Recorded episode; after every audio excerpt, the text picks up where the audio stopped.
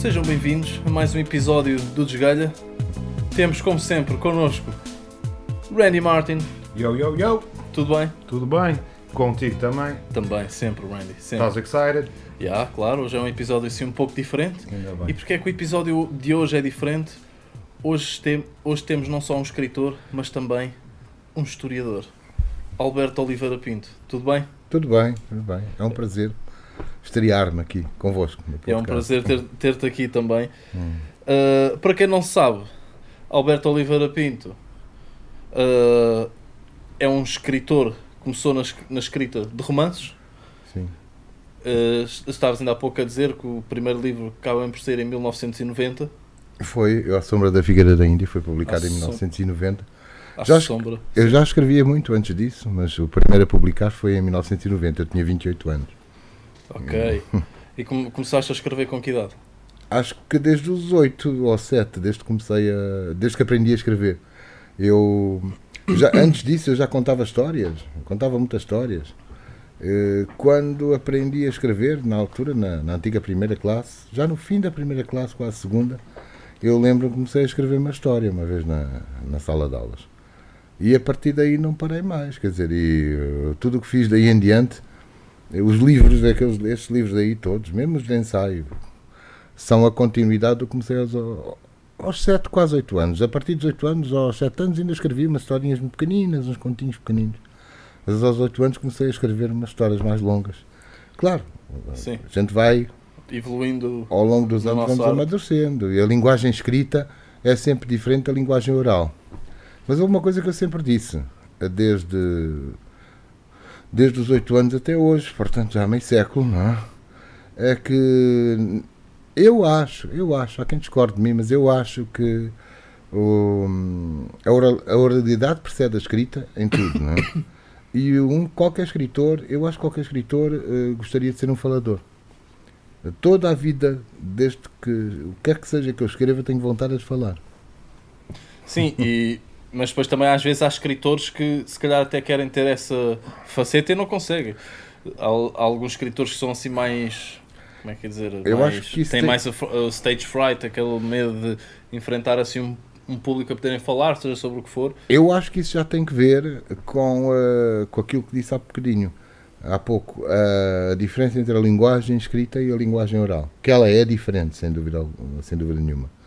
E, e então eh, há pessoas, que, com, e com todo o respeito, que se habituam. Eu próprio já, já houve fases da minha vida em que preferia só escrever e não, e não falar, e evitar falar. Eh, mas eh, a tentação de falar é muito grande.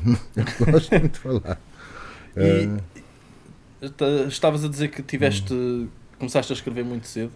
Sim, acho e, eu- que sim. e apareceu uma pergunta na minha cabeça que é alguma ideia que tenhas tido nessa altura, um conceito para uma história, que mais tarde, já 20 anos depois ou 30 anos depois, quando os teus livros começam a sair, se meteste alguma dessas ideias que tinhas tido assim ainda em criança ou jovem ou adolescente, que deu realmente um, um livro?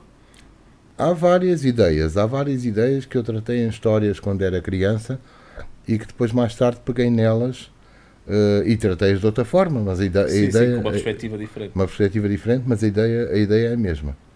E por acaso, relativamente ao, ao primeiro livro que vim a publicar, está ali, eu à sombra da Figueira da Índia. Ele tem uma capa ainda, infelizmente, ainda não consegui uma. eh, eh, essa é uma edição de 1990, é a mesma, ainda não fiz nenhuma outra desde então.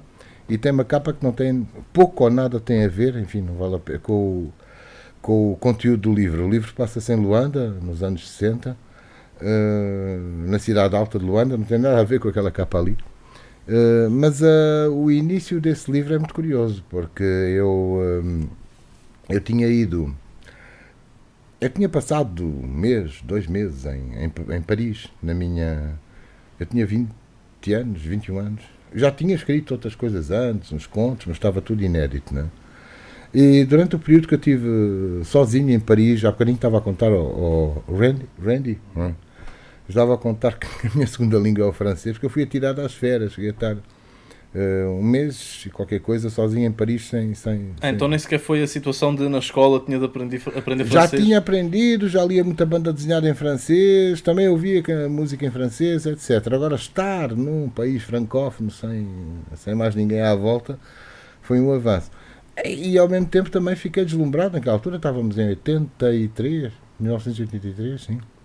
Uh, fiquei deslumbrado com a cultura francesa, com os clássicos, com o Victor Hugo, com, a, uh, com uma cultura francófona, enfim, belga também, com a Marguerite Yourcenar, para já não falar do Georges Brassens, de, de Jacques Brel, etc, etc, etc. Imensas. Eu chego a Lisboa, uh, ali a Galamar, só a casa de, de, fim de semana dos meus pais, onde passei o mês, o outono, não? E coisa curiosa veio-me ao de cima uma ideia de uma. Não percebo como é que depois deste, deste banho de cultura francesa eu chego a Lisboa e lembro-me de uma história que escrevi com 7, 8 anos. Que era a história de um pintainho preto lá de Luanda, da, da capoeira, da, do galinheiro da, da, da, minha casa em Luanda, não? é? Sim, sim. E que eu vi crescer desde pequenino até chegar a galo. Não? E ficou um galo pedrez. Uh, em Angola há muitas galinhas pedrez, mas é raro ver o macho, ver o galo. Eu tinha escrito uma historinha sobre esse galo pedrez e eu não sei o que é que aconteceu comigo. Eu venho de França com aquela. ia ler, então ainda estava a ler. Leituras era leitura da, da, da literatura francesa. Mas escrevo, sento-me na mesa a escrever. À mão, eu tinha máquina de escrever, não havia computadores naquele tempo. Mas eu escrevia primeiro à mão e depois passava para a máquina de escrever. E vem-me à cabeça a história do pintainho. Então eu come... mas quando dou comigo as primeiras páginas uh, são todas passadas no, no, bar, no bairro de Luanda onde eu vivia, na Cidade Alta, no Beco do Balão, nas barrocas da Cidade Alta. E pronto, e assim, ah, e como havia uma árvore, que era a Figueira da Índia, os primeiros capítulos eram muito poéticos, terminavam sempre com a, com a frase Eu à sombra da Figueira da Índia. E assim ficou o título do livro. Okay. Agora, eu tinha 21 anos naquele, naquele tempo, como é que é possível um jovem que estava impregnado da cultura francesa e também minha geração andava muito chegada ao rock também, não é? Eu já vivia em Portugal há bastante tempo, embora não sempre esquecer de Angola, e como é que saio eu à sombra da Figueira da Índia, não sei dizer, mas realmente estava relacionado com uma história de criança, sim. Ok. okay. E agora, tens preferência com uh, escrever assim à mão, no computador? Desde preferência? Ou... Eu, eu, já lá vai o tempo, alguns desses livros, eu comecei a escrever em, em, em, no computador com 30 anos de idade.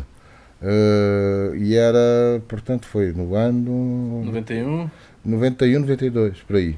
Ok. Uh, logo a seguir, nunca mais, a máquina de escrever passou logo a ser uma coisa pré-histórica. Uh, o, meu, o primeiro livro que eu escrevi, uh, à, quer dizer, escrevi integralmente à mão, que é A Sorte e a Desdita de José Policarpo, está aqui, estou a apontar com o pé aqui para ele. É um romance histórico. Eu escrevi todo à mão, aliás, uh, por, vários bares, mas depois fiz um grande tratamento em computador. Mas depois dele, à medida, os outros, os outros que eu fui escrevendo, primeiro escrevia à mão e depois escrevia em computador, e eu fases, inclusive. Ainda faço isso hoje, em que às vezes imprimo uma. escrevo diretamente ao computador, depois imprimo e a seguir dou um tratamento à mão e levo para um bar ou para, um, sim, sim, ou para sim. uma esplanada. Mas sem me aperceber disso, entretanto, enfim. Não, eu vou dizer a minha idade, eu, eu vou fazer 60 anos daqui a dois meses, portanto já, já vou ter quase o dobro da idade que tinha quando comecei a escrever em computador. E nestes anos, uh, agora, na maior parte das vezes, eu tenho tendência para escrever diretamente do computador, confesso. Então nunca houve aquela nostalgia como vários escritores têm, que é não, quero voltar à máquina de escrever. Nunca houve Eu não tenho nostalgia nenhuma da máquina de escrever. Uh, posso ter nostalgia de escrever à mão, que é diferente. Uh, okay. A máquina de escrever eu vejo como um. O, meu, o computador para mim é uma máquina de escrever. Uh, o teclado é, sim, sim, é quase sim, igual. a máquina, o, o é mais fácil de apagar, não é? É mais fácil. De... O computador tem aquilo que a máquina de escrever não tinha. Uh, tem aquilo que na máquina de escrever era uma frustração. Uh, o computador é a máquina de escrever mais, uh, eu diria mais velha, mais amadurecida. Sim, sim. Mim, há pessoas que não, há pessoas que têm realmente a saudade da máquina de escrever. Não? Nós temos aqui esta, Hum. que já metemos a trabalhar uma outra vez. E esta máquina de escrever, Essa já é elétrica. Não? uh, sim, sim, e Hum. tem um- uma coisa que é que é fascinante que eu nunca tinha visto numa máquina de escrever, que é, é ela apaga. Pois eu tive uma, Consegue... máquina, de, eu tive uma máquina de escrever destas. Uh, ora bem, estava a dizer que comecei a escrever em computador aos 30 anos. Pois uh, eu pouco antes disso, entre os meus 27 anos e os 3 anos anteriores, sim, sim. eu escrevi numa máquina de escrever destas. Antes não. Figueira da Índia e outros livros foram escritos na máquina de escrever na antiga. Mas uh, eu lembro, eu estava, na altura, estava casado com a minha e só existia ainda a minha filha mais velha, a Joana. João Alberto, que já aqui esteve, não, já, já. não, não tinha nascido. João Alberto não tinha nascido. Ele nasceu justamente quando eu estava a começar a escrever, a começar a escrever em computador. Mas uh, naqueles três anos que antecederam o nascimento dele, é, portanto, até. O João a que o Alberto está-se a referir é o, é do Ram o, fi, o filho do Alberto, que é o, um dos membros do Ram Cleven, também é. já, já cá estiveram no, no podcast. Exato. É, para situar a, as pessoas. Pois, eu, por acaso, no, nos três anos que antecederam o nascimento dele, ele tem agora 28 anos, uh, escrevi numa máquina de escrever dessas.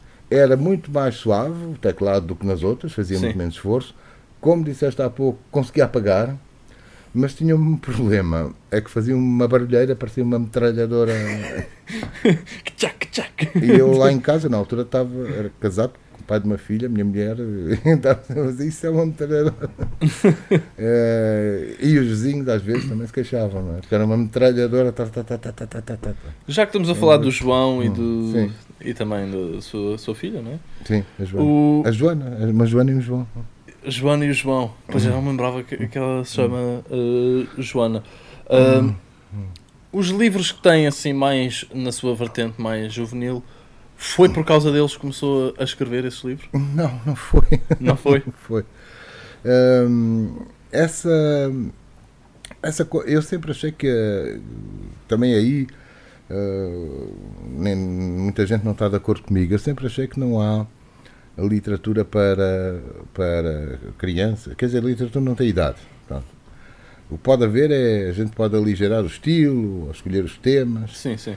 Uh, eu escrevi, só, só, só, só estão ali três livros que estão publicados em edições consideradas mais, mais juvenis do que infantis. Não? Uh, eu, por acaso, isto conhecido na altura, era um escritor inédito. A única, a única estávamos em a Joana tinha, a Joana tinha acabado de nascer, estávamos em, em 88. Sim. Sim. 80, uh, sim, 80, ela nasceu em 88. Uh, e uh, eu tinha 26 anos naquele tempo.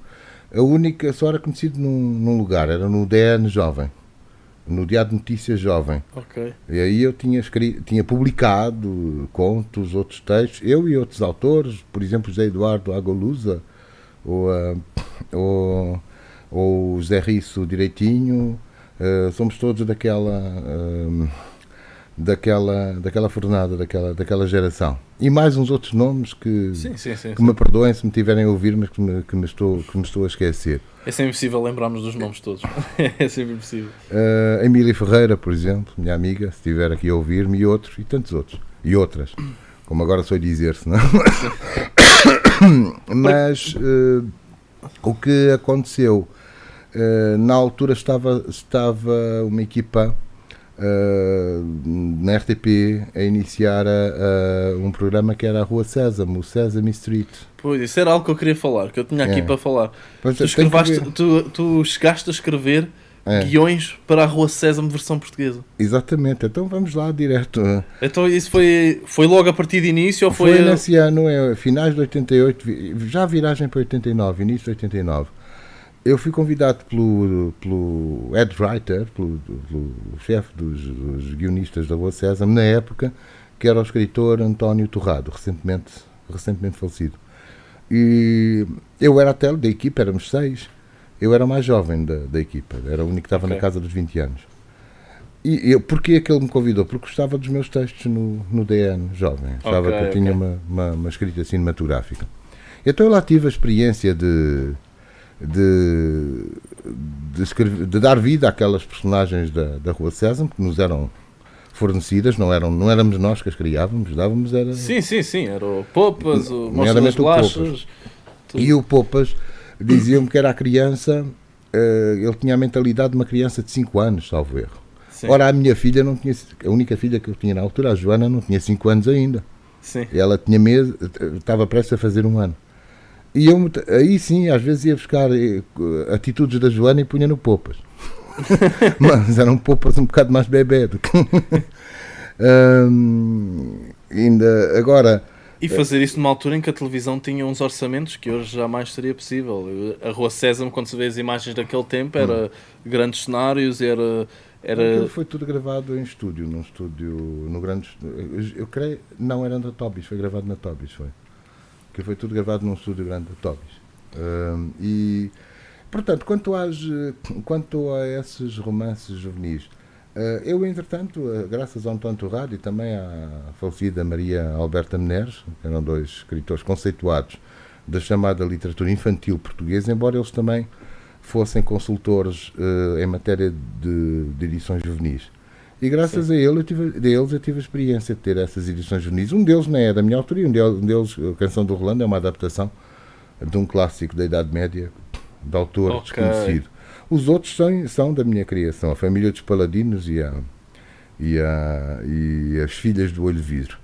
A Família dos Paladinos podia perfeitamente naquele tempo ser um romance muito maior, é um romance com quatro gerações na Idade Média portuguesa. O as Filhas do Olho já é um bocadinho posterior, já vem na continuidade da sorte e as desditas de José Policarpo, porque eu resolvi pôr o José Policarpo, que é, que é um dos. um homem que tentou disparar contra o rei Dom José e, e que foi o único que escapou à, à, condenação à morte, que vitimou os Tavras e vitimou todas as. Uh, só que ele escapou e foi com, ali na Praça do Cais, que é a atual Praça Afonso de Albuquerque, em Lisboa Sim, sim. Ele foi uh, condenado, foi queimado em efígie, ou seja, queimaram um boneco no lugar dele. E ele depois fugiu. A sério? É, está tudo Mas, mas qual era, qual era o objetivo desse, dessa Não. condenação, digamos então, assim? é assim, houve uma, houve uma tentativa de regicídio. Na altura chamava-se as tentativas de regicídio inconfidência. Significava que era inconfidência perante o rei. Okay. Uh, os marqueses de Távora e o Duque de Aveiro tentaram assassinar o rei Dom José numa noite em que ele numa noite em que ele vinha se encontrar com a amante. Ele encontrava-se com a amante numa casa de praia, é mesmo assim, uma casa de praia que ficava ali mesmo, praticamente ao, quase ao lado dos pastéis de Belém, atualmente. Logo okay. a seguir era praia, porque aqui só está assoreado a partir do, de 1940 aproximadamente. E, e, então durante a noite, na rua justamente que vai entre que era a estrada, que é, chamava-se, agora já me esqueci, eu escrevi o livro há tantos anos e já investiguei há tantos anos.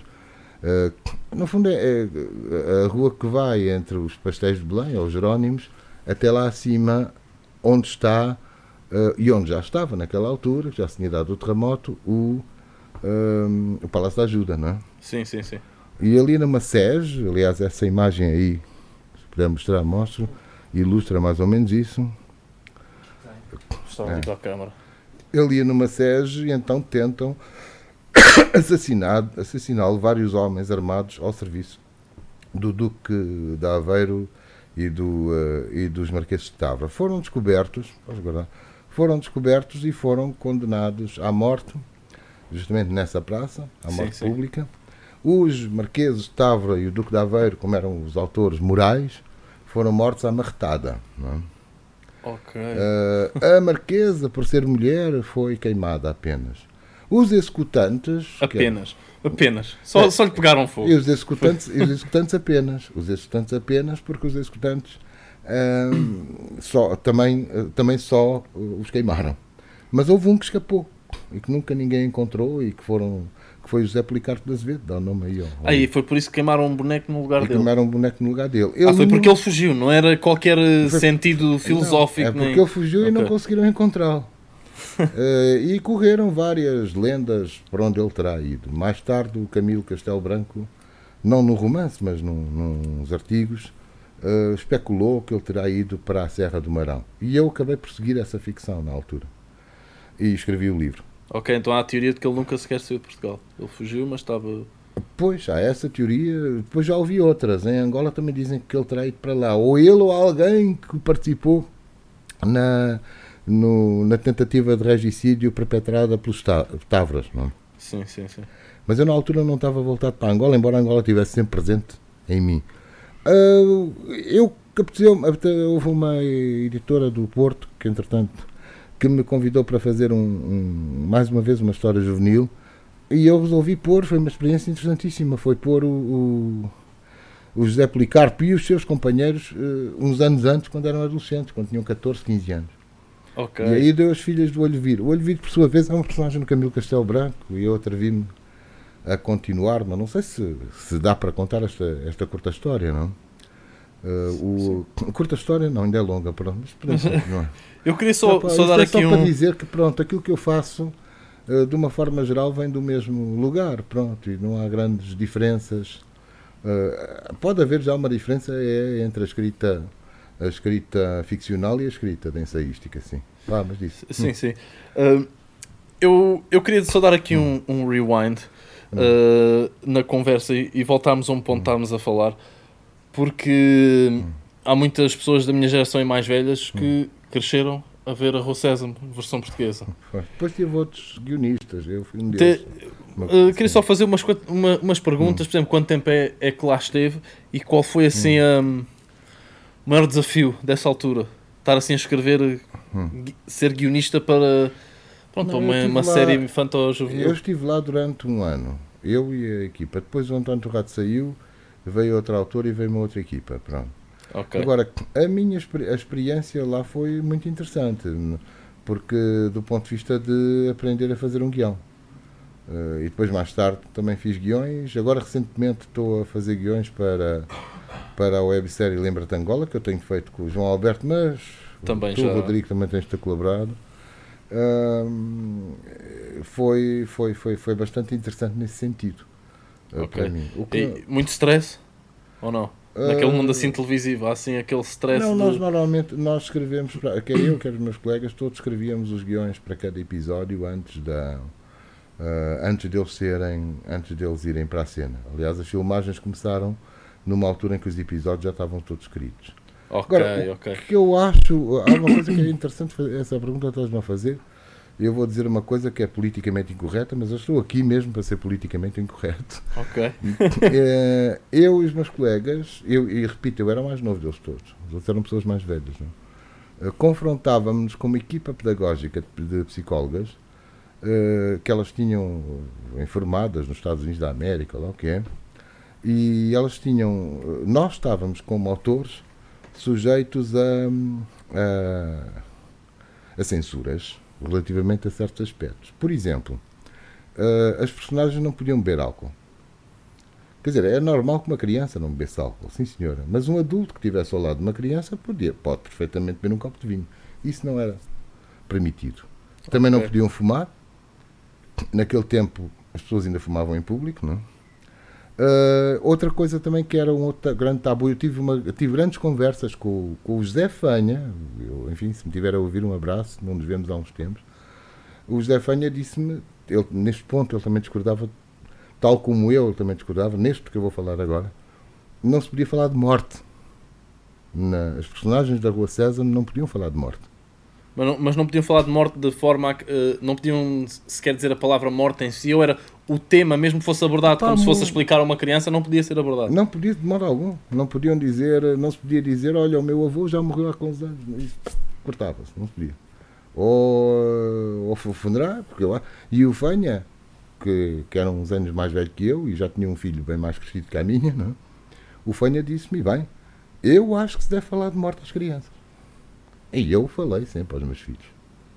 Uh, portanto, essas. Uh, mas isso, eram, mas isso, eram impostos, isso era imposto por, essa, por a, equipa, a, equipa, de psicólogos ou, ou, imposto pelo, mesmo pelo, pela marca Sesame Street provavelmente, dos, dos estrangeiros? Provavelmente pela marca Sesame Street, mas a, a equipa de psicólogas portuguesas uh, impunham-nos isso. E então eram elas quem lia os nossos textos e diziam este passa, este não passa, este tem que cortar aqui, este tem que cortar acolá.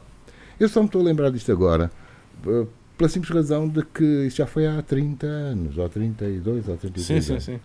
Mas chegamos ao século XXI e eu vejo, embora por um lado vejo esta descontração que a gente tem aqui nestes podcasts, etc. Sim, sim. Mas por outro, e uma geração que é a vossa, que já é muito diferente e tem outros uh, hábitos, mas por outro assistimos há um moralismo tremendo nesta, neste tempo que vivemos. Uh, a ideias uh, extremistas. Sim, sim, sem dúvida. Uh, fundamentalismos fundam acima, fundamentalismos acima, acima desse ano. Que eu acho, olha, falando nisso, vou fumar um cigarro. À vontade, à vontade.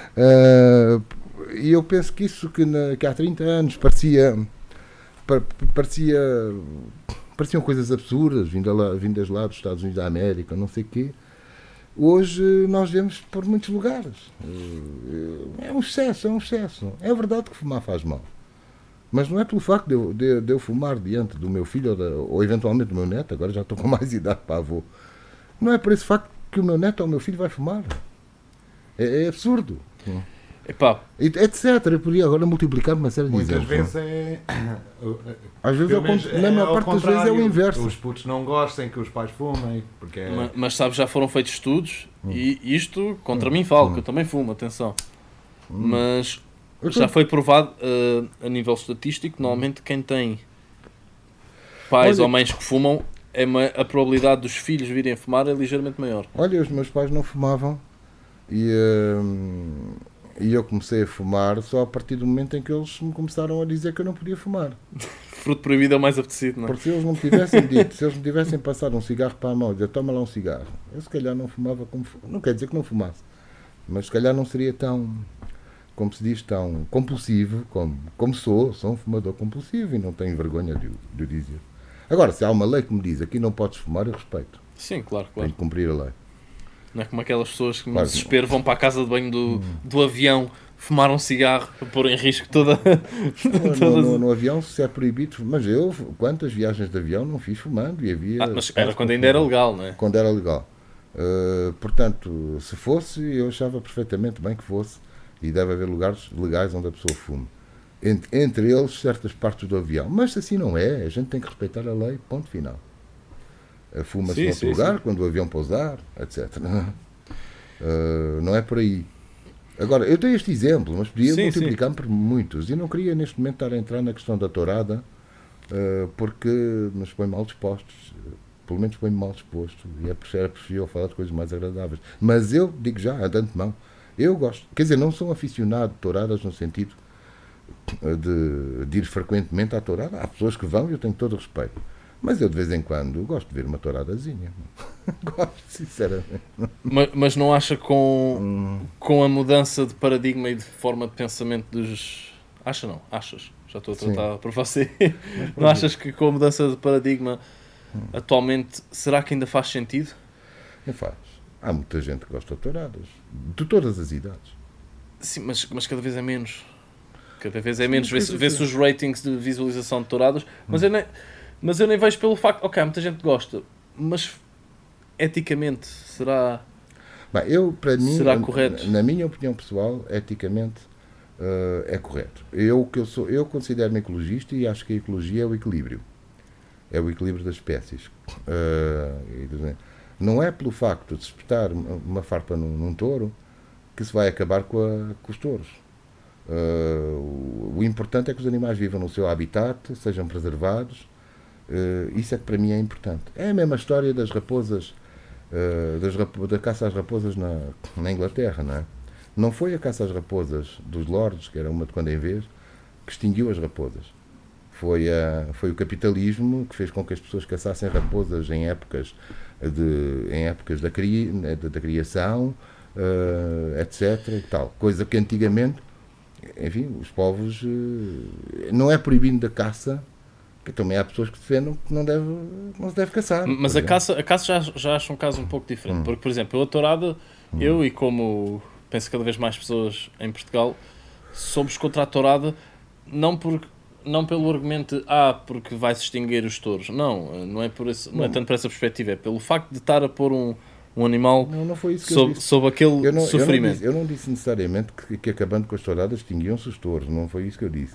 O que eu, o que eu acho é que. Mas, mas a caça, aquilo, deixa, deixa aquilo... dizer, mas a caça é um pouco diferente. Eh, já, já, já acho que é um pouco diferente. A, porque, caça, desde que seja porque há muitas pessoas que comem carne, mas Sim. são contra a caça. Mas então, são a favor de haver animais a serem criados da forma que são criados, à, à escala gigante que são criados, em que se calhar nunca saíram do mesmo retângulo e estão ali só a, ser, a, ser, a dar-lhes comida e tudo mais, ou acho, andar um animal na natureza e Sim. chegar lá, o animal anda toda a sua vida livre, matá-lo e comê-lo. Eu acho que isso é mais ético do que estar a comer uma carne de pingo doce, por exemplo. Bem, já, se possível já vamos à carne de pingo doce. se for que, para comer, se for para comer, se for só porque sim. O, o básico para mim é o equilíbrio. Por exemplo, eu acho muito bem que se caça, mas tem que se caçar em certas épocas do ano e salvaguardando o equilíbrio animal. Uh, é isso, e é isso que tem sido muito complicado, sobretudo desde que foi inventado o capitalismo. É Essencialmente para, para comer, porque eu acho que caça desportiva de olha, olha para mim matei um leão, acho que isso não, faz sentido. Rodrigo, não é necessariamente para comer. Uh, também, também, também se caçava para, para, para a indústria. Por exemplo, olha, eu sou do tempo dos casacos de peles ou dos couros. Uh, e certos, certos couros não eram só dos, dos animais mas também se caçavam, não é? Sim, mas isso hoje em dia já não é feito porque já se consegue outras alternativas. O, o que eu estou a dizer que, em termos de caça, que sou completamente contra, é aquelas pessoas que pagam milhares de euros para ir para um espaço privado em África ou assim, para matar animais que estão cada vez mais a chegar perto de extinção, aqui, como aqui leões, eh, elefantes tudo mais. Aqui na Europa também há reservas de caça em que é, em, eh, de outros animais europeus em que é permitido, uh, em certas épocas do ano, caçar. Pronto, em relação a isso, eu não tenho não, não sou, quer dizer, agora está na hora de dizer fundamentalista, no sentido de dizer acabe-se com a caça. De modo algum, acho que tem que haver com determinadas regras. Quanto à tauromaquia, e para concluir, não sei, eu acho que as pessoas que têm alguma coisa contra a tauromaquia deviam pelo menos saber qualquer coisa um bocadinho mais do que ela significa. E do historial da tauromaquia, que é muito antigo. Porque a maior parte das pessoas que são contra nem sequer querem ouvir falar da história, nem do lado artístico, que é uma arte. Pode ser admito que seja uma arte uh, não ética. Admito. Porque eu, para mim, entendo que a estética e a ética não, não têm nada a ver uma com a outra. Há coisas estéticas que não são éticas, não necessariamente a tourada, mas há coisas estéticas que não são éticas e há coisas éticas que não são estéticas. Para mim, as coisas são completamente separadas. Eu conheço escritores, por exemplo, escritores de literatura colonial, que em termos ideológicos são escravas, mas alguns, alguns escritores de literatura colonial são ideologicamente execráveis, mas esteticamente são fantásticos. Senão a gente tinha que acabar com tudo. Tínhamos que acabar, acabar com o Kipling, tínhamos que acabar com o Camões, etc, etc, etc. Eu, eu percebo, eu percebo o, yeah. o, o que quero dizer do, do fator histórico, mas, por hum. exemplo, se ainda hoje em Roma houvesse luta de gladiadores. Mas aí há exemplo, uma diferença. Aí para mim é que há uma grande diferença: é que a luta de gladiadores é um combate entre homens.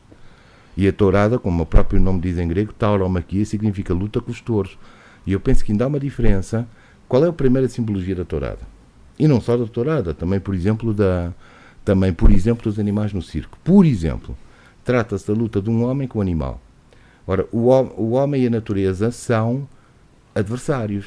O homem sempre domesticou a natureza. Sempre transformou a natureza. E a, o grande, a grande questão que se põe, ecológica, cá está oikos em grego significa a casa, o equilíbrio da casa, é um equilíbrio entre o homem e a natureza. A chamada tourada, que é, um, que é uma palavra, enfim, da gíria portuguesa, porque o nome é taura, maquia, não? A chamada tourada simboliza o homem a defrontar uh, a natureza. No caso é o touro. No caso do, da tourada portuguesa até há mais, ao cavalo também. Portanto, a simbologia, basicamente, para mim, é esta. Sim, sim. Uh, uh, o, o, o, combate de gladiadores é completamente diferente. O combate de gladiadores é por seres humanos, que na maioria dos casos até eram escravos, agora diz escravizados, na maioria eram escravos, a lutarem uns contra os outros, não é verdade? Uh, e os gladiadores, um ou outro sobrevivia, eram raríssimos aqueles que chegavam aos 30 anos de idade, e os raríssimos chegavam aos 30 anos de idade alguns eles próprios tornavam-se também empresários, ou seja, tornavam-se lanistas, eles próprios também empresários de gladiadores. Sim. Eram raros. Isso eu considero que é, que é desumano. Quer dizer, não quer dizer que haja outras coisas que não sejam discutíveis. Agora, e é para dizer que a diferença entre uma coisa e outra é abissal. Houve um amigo meu que me perguntou, uh, e ele por acaso até é um. Esse meu amigo até é um apreciador de touradas, bem mais do que eu. E me perguntou se as touradas no século XX não era a mesma, não era correspondente aos combates gladiadores. Não, para já as touradas são, são contemporâneas dos combates gladiadores. Elas faziam-se no tempo dos romanos e dos gregos.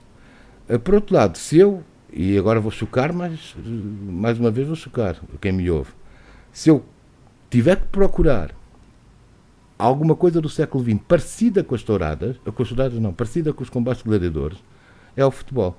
O futebol industrial como ele existe. Porque nós assistimos à compra e venda de homens é? para nos jogos. Nós já assistimos, assisti há uns anos atrás e foi uma coisa. A, a jogadores a, a, que se existe tal forma deles que já havia alguns morrerem em pleno campo, jovens que morreram com ataques cardíacos, o caso do Faer, uns, e outros, já que aconteceu. E nós, toda a gente sabe que se comprem, transacionam-se pessoas. Também para eles poderem, e muitos também, muitos enriquecem, muitos não, há alguns. Mas há, uma, Diferença, há uma diferença substancial. Enriquecem, outros não. Mas há uma diferença há substancial. É que não, não, o, Ronaldo pode, o Ronaldo foi vendido por 100 milhões para o Real Madrid mas também foi receber uns quantos milhões por, claro. por mês, que os gladiadores jamais receberiam mas, dinheiro. É, mas era isso que eu estava a dizer, é que, que há, há, alguns enriquecem, mas nem todos os jogadores de futebol enriquecem.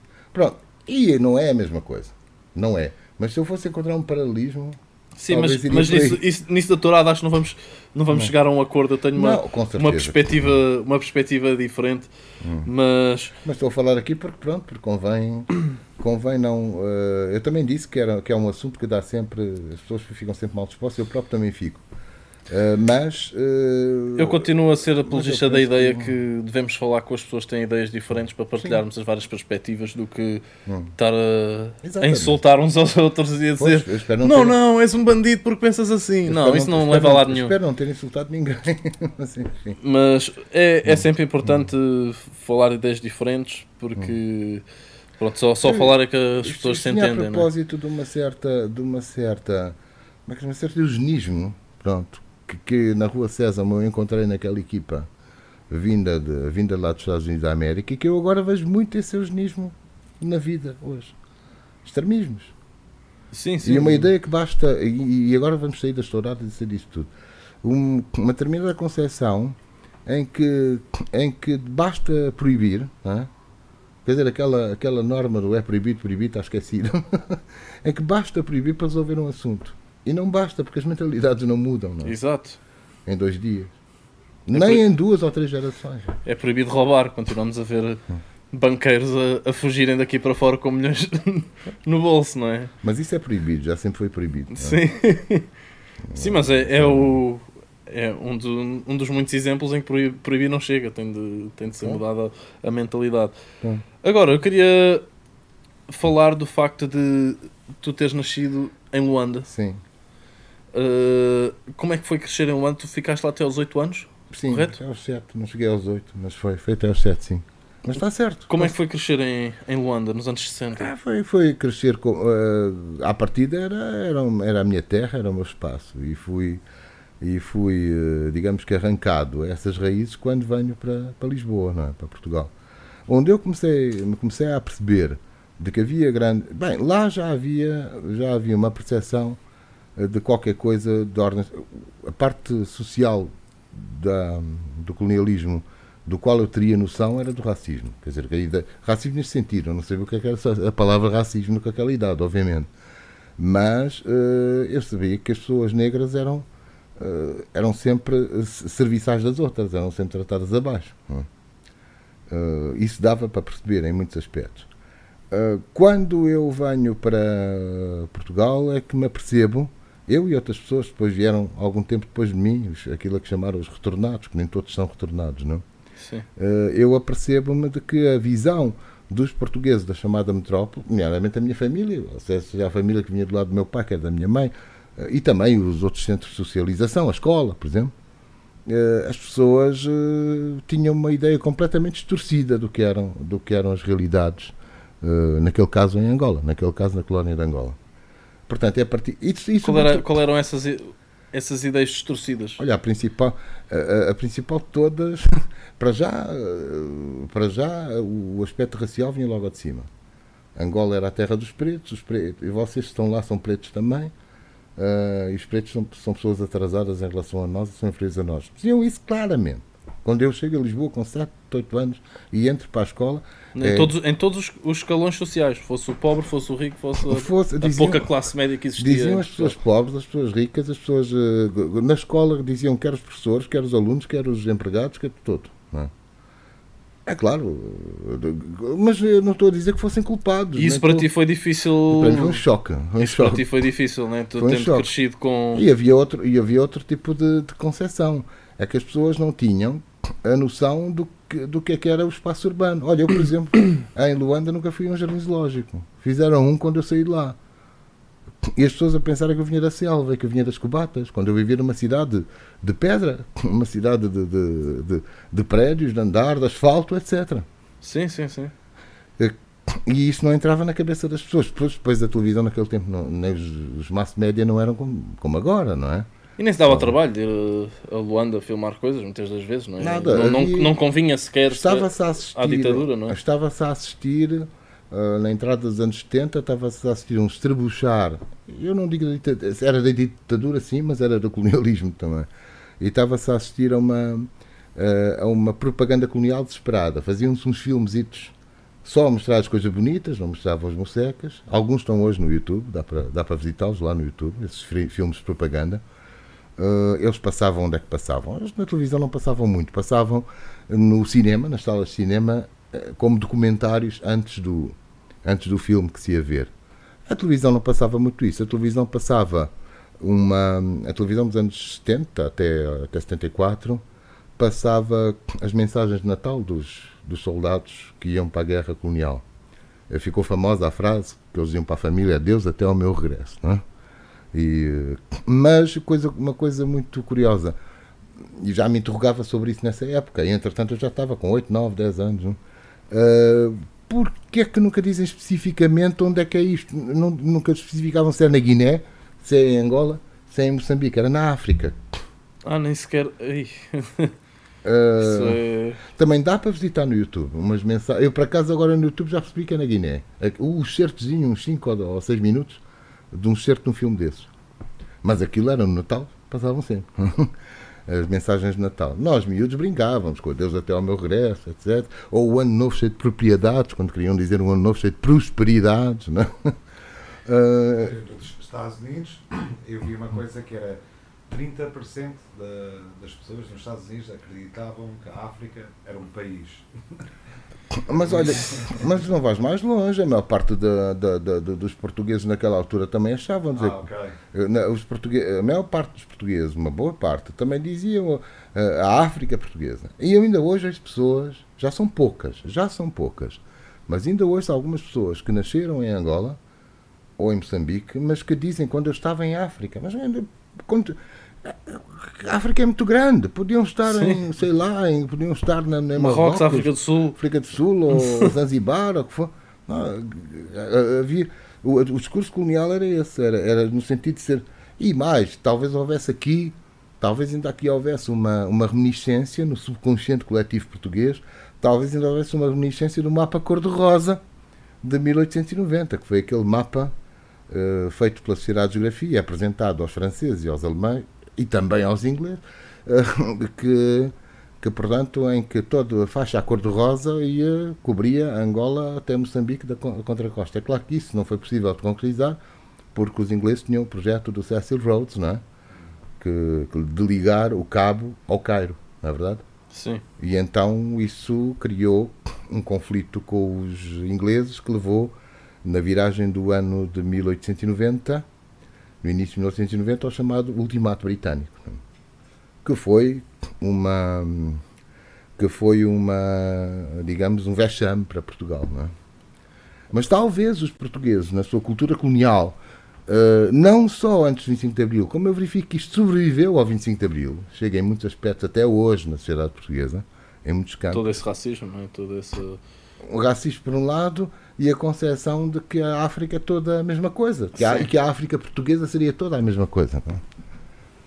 E isto levar-nos-ia também para outros caminhos, não é? Sim, sim, é? sim, sim. Mas qual era a questão? Já me esqueci da pergunta. Não, eu tinha só perguntado assim hum. muito por alto como é que tinha sido. Ah, tá bem, já sei. Pronto, eu, eu confrontei-me com isso tudo. E depois, uh, viver em Luanda Uh, era uma vida como, como qualquer outra. Fui uma criança perfeitamente normal. Uh, mais tarde tive, eu vivia, realmente eu fazia parte de uma burguesia uh, privilegiada, mas não quer dizer que por esse facto. Concordasses com o que estava a não, acontecer? Não, não é questão de concordar ou deixar de concordar. Não quer dizer que por esse facto fosse uma criança feliz. Sim, sim, sim. Uh, não quer dizer que fosse uma criança feliz. Depois assisti ao longo da vida aos castelos no ar da Idade Dourada. Era sobretudo a minha mãe que alimentava mais isso. Meu pai, nesse aspecto, era uma pessoa muito mais pragmática. Uh, mas a minha mãe e outras pessoas que depois vieram no pós-25 de Abril e até hoje, ainda existe aquela ideia do, do sonho dourado, que a vida lá era uma vida muito boa. Quando a maior parte das pessoas, colonos portugueses, viviam com muita dificuldade. Eu, por acaso, vivia numa casa, meu pai era diretor-geral do Banco de Angola, vivíamos numa casa, quer dizer, não nos faltava nada, de facto. No sentido de não faltar nada, não faltou. Não é? Sim, sim, sim. Agora, dizer que era uma vida faustosa e, e que eram anos de ouro a comparar com o resto, eh, ou que a África tem este, este ou aquele cheiro, eu nunca, nunca consegui. Uh, conheço, tenho muitos amigos que pensam assim, mas eu nunca consegui sentir isso. Eu sentiria que. Angola... Agora, houve uma coisa que eu senti, já agora para concluir esta, este ponto, talvez tenha isso, sido isso que mais marcou. É que, é que era tabu voltar a Angola. Quer dizer, eh, a partir do momento em que se dá a independência de Angola, é? eu entretanto tenho 13 anos, 13 anos quando se dá a independência de Angola, eu ouço toda uma série da sociedade portuguesa a dizer que Angola já não é minha, ou que eu já não sou de Angola. Porque Angola agora, Angola agora é dos pretos, era a expressão usada. Ora, isso é racismo também. Exato. E acima de tudo, Angola estava toda destruída e convém não ir lá. Quer dizer, era para esquecer, era como se fosse Sodoma e Gomorra que estavam enterradas, não é? Sim. E foi isso que me perseguiu, e a perseguiu mesmo. Se não fosse isso, eu não teria escrito A Figueira da Índia, não teria escrito outros textos, e a certa altura chego a 1996 e, e quero voltar e pôr os pés em Angola. Tu não sentes que hum. um dos grandes fundamentos para hum. Angola ter hum. passado muitas dificuldades mesmo após a, a independência tenha sido o facto realmente dessa transição não ter sido feita de uma forma mais. Como é que é dizer? Em vez dos, dos portugueses, que de. Hum. Pá, não sei, eu sinto que foi. Como é que é dizer?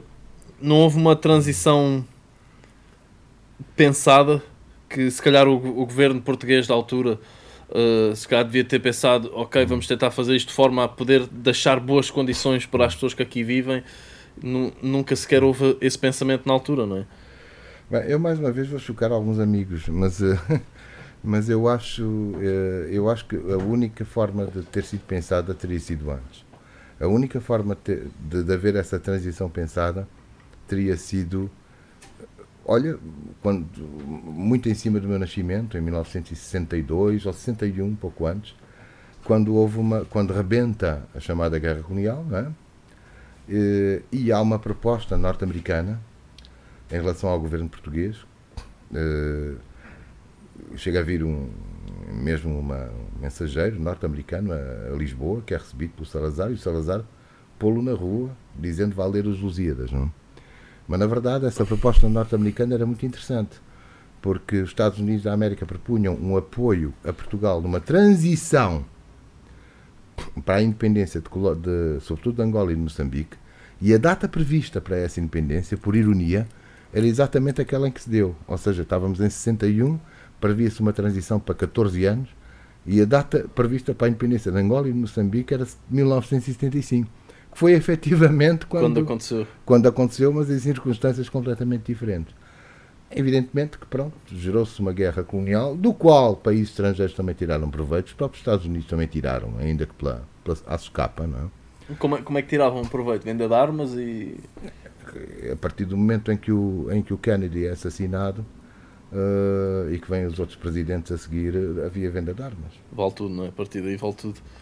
E, eh, pois, mas Portugal também não, agora, não, facilitou essa transição porque era uma ditadura e só queriam era tirar o proveito agora, da. Evidentemente, quando se dá o 25 de Abril e em todo o processo de transição, após 25 de Abril de 74 e que atravessa todo, quer o, restante ano de 74, quer depois todo o ano de 75, evidentemente que há ali, uh, já houve quem estudasse isso bem mais a fundo do que eu, embora eu tenha a recordação, como de quem tinha 13, 14 anos na época e que seguiu de perto, mesmo estando só em Lisboa e que evidentemente que houve ali jogos de muitos interesses.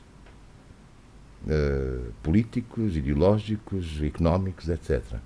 O, o que não me parece é aquele conceito que se criou, que era se a descolonização fosse bem feita, né? uh, isto teria sido diferente. A única forma de evitar, a meu ver, teria sido uh, quem governava Portugal 13 anos antes. Só que nesse caso era impossível. Salazar jamais queria saber disso. Né? Salazar era aquele puro ditador. Salazar, Salazar jamais queria saber, mas também havia outras pessoas, nomeadamente até ao nível internacional, a quem interessava o Salazar e a quem interessava uh, que o colonialismo português se prolongasse. Isso também aproveitou. Para proveito económico próprio, não é? É verdade. A França, então, a França, é terrível. A França, eu era miúdo, aí cá está. Olha neste livro aqui, que é a, a Criança Branca de Fanon, Sim. que é um ensaio ego-histórico, não é? Eu relaciono a história com alguns aspectos autobiográficos.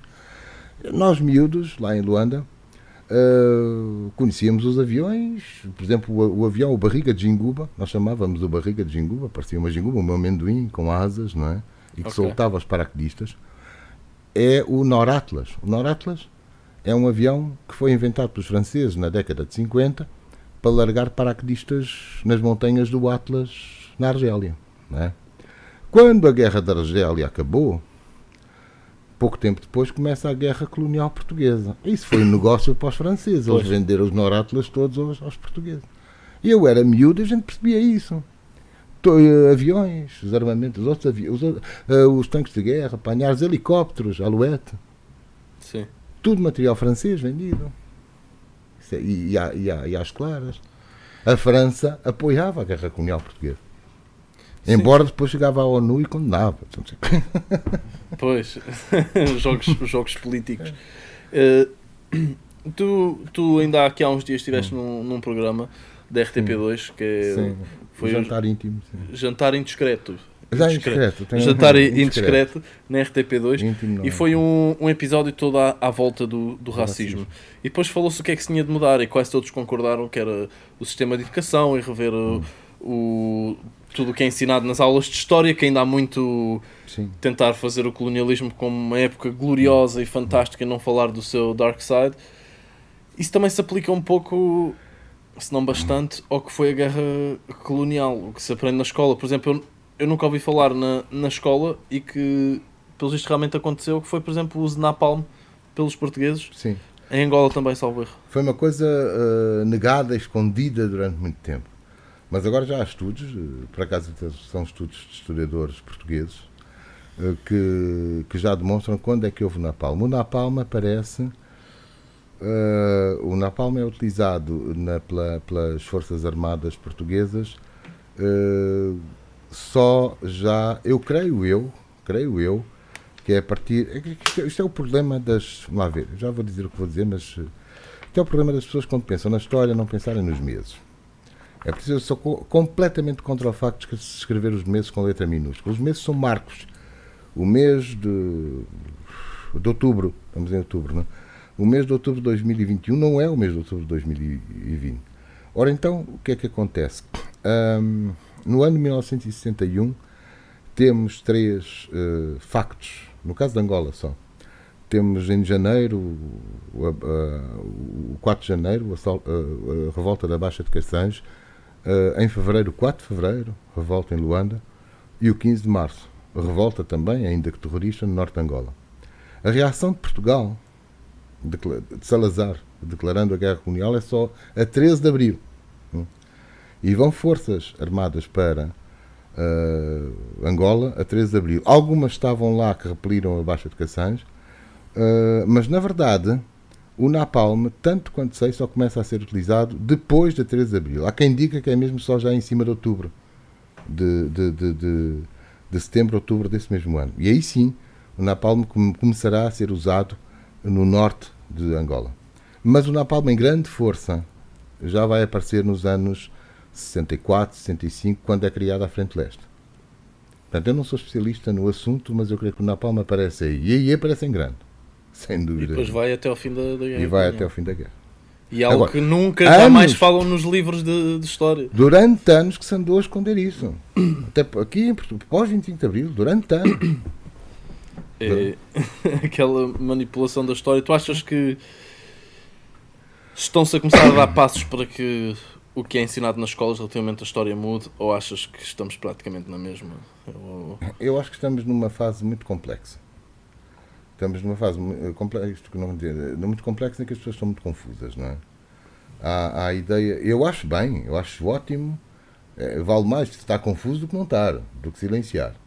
Sim. Vale mais dizer na escola uh, a importância do tráfico do, do, do, passado esclavagista português, acho isso importantíssimo. Importantíssimo. Mas também é importante Mas, referir que, que, não é algo sim. ético. Às vezes falam quase como que. Já, já vi. Epá, houve, eu é. apanhei um ou, um ou outro professor que não nem sequer referia muito a esse ponto. Ah, o negócio era escravos e especiarias. Yeah. Como se, quase como se fosse ao mesmo nível de ético, digamos assim. Definitivamente não é. E... Não, não, não, vamos lá ver. Eu acho, eu acho muito importante. Aí é que talvez aí é que esteja a questão nevrálgica. Eu acho que é importante falar do, do, do, do falar, não esconder, falar que houve napalm, falar que houve esclavagismo, falar disso tudo. Mas uh, o que me parece também importante uh, é tentarmos olhar esta, quer dizer, não, tentarmos olhar esta distância. Quer dizer, não esconder, mas olhar a distância de hoje. Pensar que a mentalidade do esclavagista no século XVII não era de modo algum a mentalidade de hoje. Sim, sem dúvida, sem dúvida. E é isso que, que, que estamos numa época em que as pessoas, ou muitas pessoas, têm muita dificuldade em aceitar isso. E então vem de uma forma extremada. Sim, a julgar ou, alguém com os padrões do século XXI, alguém do século XVII ou XVIII. Ou veem como agora está, passa a expressão, na moda ou na berra, dizerem, uh, e então inventam, inventam uh, eufemismos tipo escravizado, etc. E vem também a preto e branco, enfim, como se, por exemplo, eu tenho tido algumas observações e uh, eu estou muito feliz. No Lembra-te Angola tenho tido observações de colegas brasileiros, historiadores também, e que têm. E que, eles não. Olha, estes não, têm, não estão zangados comigo. Até me dizem, não me elogio. Mas vêm-me dizer, eu não sabia que os negros também faziam escravatura e vendiam escravos. E é verdade. Sim, sim, sim. Era uma interação. É? Uh, mas, como estamos num, uh, num tempo tão extremado, temos uh, reações também, passa a redundância, extremas ou extremistas, como no tempo colonial. Ou seja, no tempo colonial escondia-se, ou então criavam-se criavam-se argumentos. No tempo colonial, uh, e mesmo após ele, também há uh, o argumento contrário, o argumento dos esclavagismos africanos. Portugueses, muitos, ainda hoje, muitos sim, portugueses sim. dizem ah, nós fazíamos escravos, que eles é, eles é que faziam, eles é que vendiam escravos à gente. é, e agora ao contrário, agora não. Agora, quer dizer, eu acho que a história tem que ser vista como uma interação entre os homens. E como um jogo de interesse entre os homens. Os homens e as mulheres, também é outra redundância que agora se criou. Entre os seres humanos. Entre os seres humanos. Africano, que certamente que o facto colonial existiu. Sim, mas a, escravatura, a escravatura de pessoas oriundas da África foi mais forte nos últimos 300 anos de escravatura, ou sim, porque, sim, entre... porque por, por exemplo, na Europa, durante vários séculos, antes de começar a haver esse comércio de escravos à escala mundial, os escravos eram de outras zonas da Europa também. A palavra. A palavra tu chegaste-me a falar uma, a falar uma vez de, da origem da palavra escravo. A palavra escravo é eslavo, é porque havia muitos servos, portanto, indivíduos. Uh, uh, indivíduos considerados como coisas que eram transacionados e que vinham de, isto na Idade Média, hein, séculos XII, XIII, XIV, havia muitos servos que vinham dos países eslavos e então a palavra eslavo era sinónimo de servo. Aquelas em inglês ainda hoje é a mesma, slave, tanto quer dizer escravo como eslavo, não é verdade? Um, mas a escravatura, ou servidão, como instituição, é muito, muito, muito antiga. Quanto à escravatura negra de pessoas uh, africanas, ela começa a incentivar-se uh, no século XIV, XV. Inicialmente ela chega à Europa transacionada pelos muçulmanos do norte da África, e o Infanto Henrique percebe-se que é, que é uma grande mais-valia, digamos. O Infanto Henrique percebe-se que ele está preocupado efetivamente em levar a produção uh, das especiarias, sobretudo do, sobretudo do açúcar, é? para terras a, a explorar, ia a dizer a descobrir, mas elas já estavam mais ou menos geograficamente descobertas. Faltava era chegar a elas, colonizá-las, ou seja, povoá-las, caso não tivesse ninguém, plantar o açúcar, na verdade, e pôr mão de obra.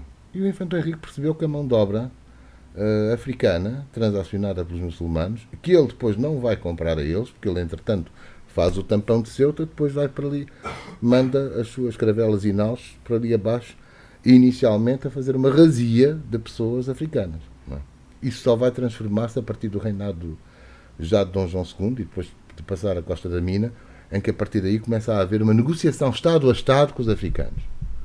E a descoberta de Angola, entre aspas, que no fundo é a chegada de Diogo, que, que se chama descoberta de Angola, entre aspas, é a chegada de Diocão ao Congo. Sim, Diocão sim. chega como um diplomata português que vai falar com o rei do Congo para transacionar em mercadoria. E depois chegam à conclusão que a mercadoria mais lucrativa é o escravo, ou é o ser humano.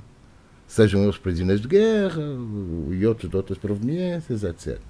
Pronto, e aí intensifica-se, a partir do Infante Dom Henrique e depois de Dom João II, intensifica-se de facto uma escravatura de ordem industrial, em massa. E são Sim. sobretudo os povos africanos.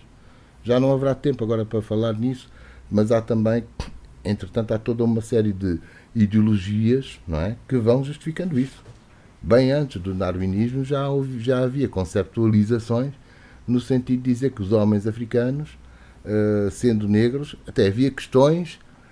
O Darwin, pelo menos, confirmou que eram, que eram seres humanos, embora para, no darwinismo fossem seres humanos atrasados. Mas antes disso. Ele dizia que havia diferença entre o. Então, os darwinistas, os grandes seguidores do Darwin, eu conheço dois grandes. Um, um é o Haeckel, alemão, o outro é o português, Oliveira Martins. Eles estabelecem uma hierarquia dos seres humanos, entre os, que depois o Hitler mais tarde vai pegar nisto, não é? Pois. Entre os mais desenvolvidos, que, é o, que são os arianos, depois abaixo os. Já não sei como é que se chama, estou a falar. Do, eles incluem os judeus, não é? E depois uma hierarquia toda até chegar cá abaixo aos negros, não é? Que são ideias completamente e seriam, execráveis e ser, mesmo. E seriam, mas é, o darwinismo é que começa com elas. Depois o nazismo vai aproveitar isto em larga escala, não é? E não, sim, sim, o nazismo é muito baseado na ideia do Darwin de, de evolução. E sim. não só o nazismo, mas a verdade é que, é que na base, que, quer dizer, as chamadas raças seriam estádios evolutivos, digamos assim. Mas antes do Darwin já havia concepções, eh, algumas do século XVI e XVII, segundo as quais eh, se interrogava se os homens africanos seriam humanos ou não. Alguns diziam que tinham cauda, por exemplo, como os animais. E, e, em mil, no século XVI, em mil, e, em mil, e, no, e no século XVI, em 1555, é fácil fixar a data, 1555, na Conferência de Valladolid, em Espanha, onde estiveram apenas sacerdotes espanhóis, mas o mais entusiasta de todos foi um antigo combatente na, na, na portanto, no, no, no, Peru, portanto, creio, o Las Casas. Sim o Bartolomeu das Casas, a grande conclusão a que chegam é que os índios, ou os ameríndios, são seres humanos. Que era a grande interrogação. Chegam a essa conclusão. Mas o Las Casas, mais tarde, arrepender-se-ia dizer, dizendo: Olha, não pensei nos negros, devia ter pensado nesses. Achas que eles faziam isso, a dizer que ah, não são humanos como nós, para ser, para isso ser mais fácil justificar, fazer, justificar e fazer eu, eu, qualquer coisa que eles queriam. Eu acho que eu, eu tendo a achar que todas as nossas ideologias, uh, tenhamos ou não a percepção disso, não, tenhamos ou não a consciência disso, são sempre feitas em função dos nossos interesses. Sempre. Eu, eu, eu acho. Sempre. sempre a justificar as coisas que há menos éticas ou morais que, que são feitas. São é? feitas e nas quais existem interesses. Eu penso que é sempre assim. Podemos é não ter consciência disso. Ok, ok. Não, concordo, concordo. Uh, agora vamos falar um pouco uhum. do livro que, que, temos aqui. A História de Angola. História de Angola.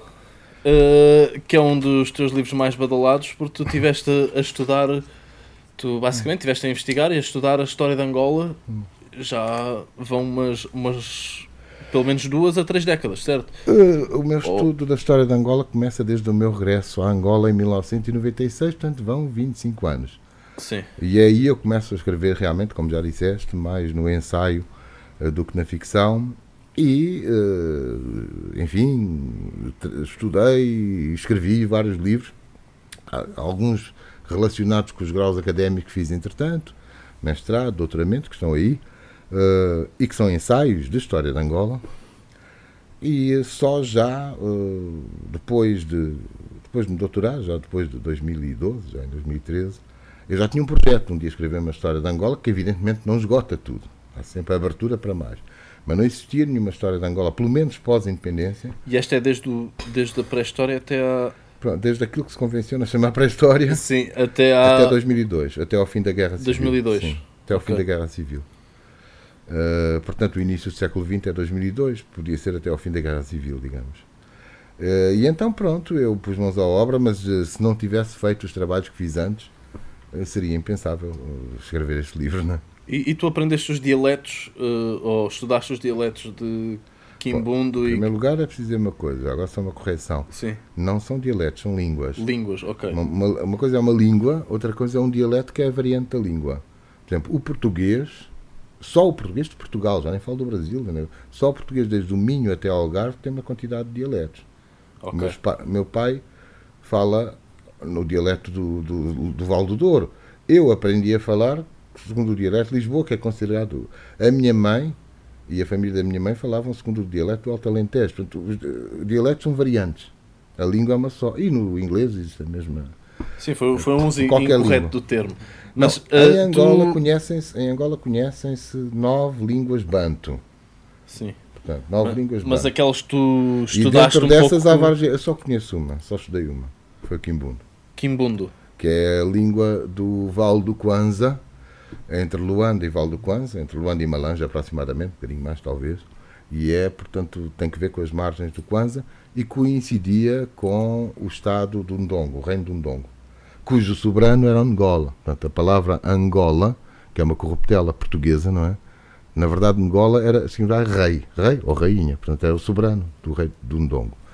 O Quimbundo é, portanto, tem eu acho que é a língua de Angola hoje menos falada. A maior parte dos falantes do Quimbundo só fala português. O que não quer dizer, porque até foi, foi a área do, do território de Angola onde houve uma presença portuguesa muito maior e também católica, não protestante, em que, uh, como noutras, o que significa que portanto, os missionários católicos não preservavam tanto uh, a língua quimbundo. No entanto, os, esses missionários fizeram muitos dicionários, muitas gramáticas, e, uh, e as canções, o cancioneiro popular, uh, não é angolano, não é só angolano, mas pelo menos ali da zona de Luanda e da área do Val do Kwanza, tem muitas canções em Guimbundo. E nós temos hoje muitos cantores angolanos, nomeadamente da nova geração, pessoas da vossa idade, que a maior parte das pessoas não fala quimbundo, sabe só, fala sobretudo português, mas quando chega a hora de cantar, cantam, em,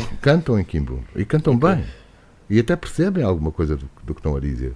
É uma espécie, houve um amigo meu português que disse, ah, então o Quimbundo é o provençal de Angola. Porque o provençal também as pessoas já não falavam a língua, mas continuavam a fazer poesia ou, uh, ou, ou melodias, canções em Quimbundo. Portanto, eu só sei, dentro da estrutura banto, uh, eu, a única que eu estudei e percebo é o Quimbundo. Agora é aquela coisa, portanto, se a gente estudar uma língua latina, estudar o francês ou o português, já dá para perceber o espanhol, ou vice-versa. Mas tu sentes que o facto de teres estudado o Quimbundo te deu acesso a mais informação e histórias que se calhar ainda eram um pouco ignoradas pelos historiadores que estudavam a história de Angola? Permitiu que eu percebesse alguns termos que eram usados uh, em documentos antigos, mesmo documentos escritos por portugueses, porque até 1915, ou 15, 20, até o tempo no Norton Matos, não havia, não havia ninguém que chegasse a Angola e que não falar, começasse a falar quimbundo passado um mês ou dois. E o quimbundo até chegou a ser uma língua franca, uh, comercial pelo menos, entre vários povos e os portugueses transportaram o quimbundo do, do norte para o sul de Angola. Quem proibiu isso tudo foi Norton Matos. E depois toda, toda aquela dinâmica colonizadora aí já musculada, sim, começa sim, com Norton Matos, depois vai, vai atravessar o Estado Novo e por aí fora. Mas até 1915, 20, qualquer documento de Angola, mesmo escrito por portugueses ou por italianos, no caso do Cavazzi, é? tem muitas palavras em Quimbu.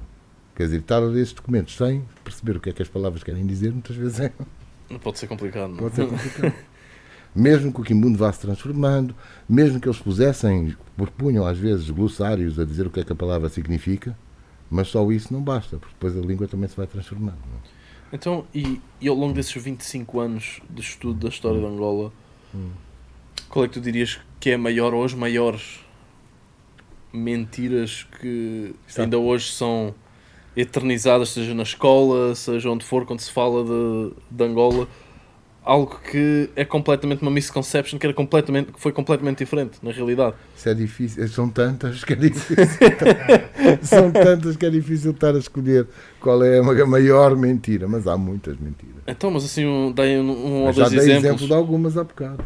Sobre a história em si. Sim, sim, há algumas coisas que sejam assim fulcrais que nós temos em que a maioria das pessoas pensa mesmo, ok, era desta forma, e depois vai saber e era exatamente o Eu oposto. já falei de algumas que andam, que andam ao de cima. Uh, Desde logo, uma tem que ver ou com a, com a negação ou com a hum, escamoteação ou extrapolação do passado uh, esclavagista português, mas também do passado esclavagista dos, uh, dos Estados africanos, que todos lucraram com isso. Uh, o, o, o, o, o reino do, da, da, da- o reino do Ndongo, que acabei de falar há pouco, cuja grande soberana, uh, que eu acho que é, que é uma figura incontornável, foi a Rainha Ginga, a Rainha Ginga Mbandi, que eu admiro, a Rainha Ginga, foi uma grande estadista, de ven- ven- vendeu os interesses do, do seu Estado e do seu povo, mas os interesses dela era precisamente entrar no tráfico atlântico, ou no comércio atlântico. Tráfico e comércio é a mesma coisa, atenção. Tráfico tem uma conotação de comércio ilegal, mas tráfico é circulação. Pronto. Uh, foi uma, de entrar no comércio atlântico, a mercadoria evidentemente que era o escravo. Portanto, ela não só tinha escravos, como comerciava escravos. E mais, ela queria dominar, e, e com toda a legitimidade, ela queria dominar o corredor uh, do Kwanza, a rota do escravo do Kwanza. E porquê é que ela se opõe aos portugueses? Porque os portugueses não a deixavam, queriam ser eles a mandar.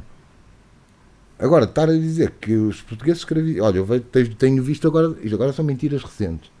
Tenho visto filmes da ONU ou da Unesco a dizerem que os portugueses eh, chegaram. Dizem que é Angola, não era só Angola, era só o Val do Kwanza, pronto. Mas que a Ginga chegou lá, defrontou os portugueses e disse: No meu povo não há escravos. Então combate os portugueses para libertar os escravos. Isso é completamente falso. Isso é uma me- mentira e está atual. Ela não é colonial, ela é de hoje. É, por exemplo. Eh, e no tempo colonial há muitas. Há, por exemplo, uma outra grande mentira. Mas essa é colonial e vem do tempo colonial e é tipicamente portuguesa. É que Portugal foi o primeiro a abolir a escravatura. Não foi. Foi o último, pelo menos o último europeu. Só que o facto de Portugal ser, dos portugueses ou de Portugal ser o último a abolir a escravatura, o último europeu, não quer dizer que os portugueses sejam mais perversos. Quer dizer que os portugueses eram pobres. Os portugueses não, não tiveram uma revolução industrial como os ingleses tiveram. O grande erro do, do Marquês de Sá da Bandeira, em 1836, foi ter feito um decreto anti-esclavagista que ninguém cumpriu. Porquê?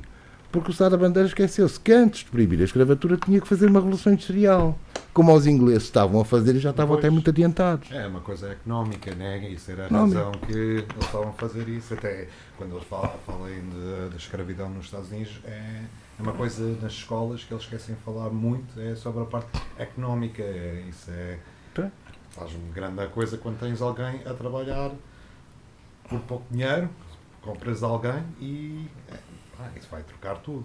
Exatamente. Se tens de pagar alguém, No caso, não vais português, querer no, fazer- ca- fazer isso. no caso português, os portugueses esquecem, ou querem mesmo esquecer uma coisa. Isto não só a respeito deste ponto como de outros. É que Portugal foi um país pobre, endividado, desde o reinado dos, do chamado rei venturoso, que era o Dom Manuel I, e do, e do sucessor dele, Dom João III, esses reis morreram endividados. Desde então, ah, desde então até ao chamado Milagre de Salazar, que é o único, excetuando agora recentemente esta coisa do Mar Centeno, que eu nunca percebi como é que houve superávit, mas o superávit do Salazar é fácil de perceber. É política de dona de casa, não é? Não há, não há crédito. E então aí houve um superávit. Mas, excetuando essa exceção, em 1930 e picos, não é? Portugal foi sempre um país endividado, foi sempre um país pobrezinho. E, e muitos portugueses, a cultura portuguesa não quer reconhecer isso. Não quer reconhecer que Portugal foi o último a acabar para a escravatura porque é pobre, não tem cheta, passa a expressão. Sim, sim, sim. E depois criam-se mentiras a partir daí, a partir da. Estados Unidos é um caso mais complicado, não querem, não quero entrar nele hoje. Isso não é mais uma hora de conversa, só. e eu queria, eu queria acabar com um tema, que é um tema que já vi ser falado também noutros, noutros podcasts, outros historiadores também a falarem disso. Eu dei-te até o exemplo do Graham Hancock, o historiador inglês. Uh, para quem não sabe, o Graham Hancock foi um, um historiador que começou a pôr cá para fora no final dos anos 90 a ideia de que seres humanos a viverem em civilização e a viverem juntos estava sempre, já há bastantes anos, que escrito que começou, em, começou só há 12 mil anos atrás. E ele tinha a ideia que tinha começado antes. Hum. E começou a argumentar e falava de casos Seres humanos a viverem juntos em sociedade, é isso? Sim, sim, sim. Uh, e ele e hoje em dia tem um. Há um sítio de investigação que já prova exatamente que isso é errado, que é Gobekli Tepe, na Turquia, salvo erro, e que já tem 15 mil anos e que aquilo é, é uma infraestrutura incrível, que eles ainda estão a escavar e aquilo é um espaço enorme. E era para falar então desses dogmas que existem no, na comunidade de historiadores de querer, de poder mudar o que, o que antes se assumiria como facto, é- que isso pode ser mudado. Eu, eu não, infelizmente, já disse outro dia, não conheço esse historiador, mas, eh, mas a história está sempre dinâmica. O mal de nós agora. Mas não sentes há demasiado dogma, dogma Há uma ainda é um bocado dogmática a comunidade de historiadores. Dentro de alguns meios académicos existe a tendência para isso, é verdade. E, eh, e existe uma dificuldade de, de receber eh, novas ideias, ou de assumir, ou de aceitar. E a história é mesmo assim, isso a todos os níveis. E não é só na comunidade dos historiadores, também noutras comunidades científicas. não é?